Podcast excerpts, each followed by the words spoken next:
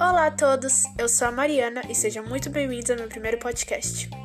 Hoje falaremos sobre a história da dança.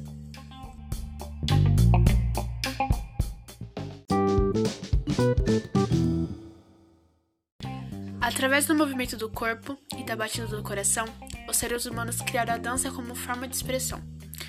Por meio das pinturas encontradas nas cavernas, sabemos que homens e mulheres já dançavam desde a pré-história. A dança é uma expressão artística que usa o corpo como instrumento. Assim como o pintor utiliza pincéis e tela para pintar seus quadros, o bailarino serve-se do corpo.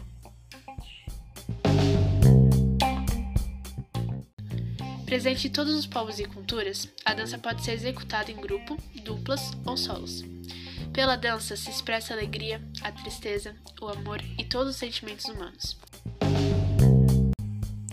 Desde 1982, no dia 29 de abril, comemora-se o Dia Internacional da Dança, instituído pela Unesco, em homenagem ao criador do balé moderno, Jean-Georges Noverre.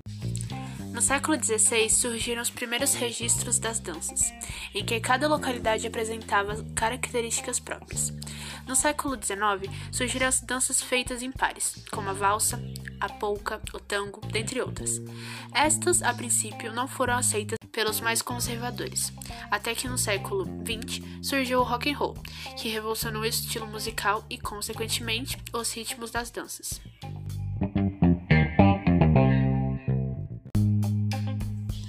Assim como a mistura dos povos foram acontecendo, os aspectos culturais foram se difundindo. O maracatu, o samba e a rumba são prova disso pois através das danças vindas dos negros, dos índios e dos europeus esses ritmos se originaram. Hoje em dia, as danças voltaram-se muito para o lado de sensualidade, sendo mais divulgadas e aceitas por todo mundo. Nos países do Oriente Médio, a dança do ventre é muito difundida, e no Brasil, o funk e o samba são populares. Além desses, o striptease tem tido grande repercussão, principalmente ser unido à dança inglesa, pole dance, também conhecida como a dança do cano.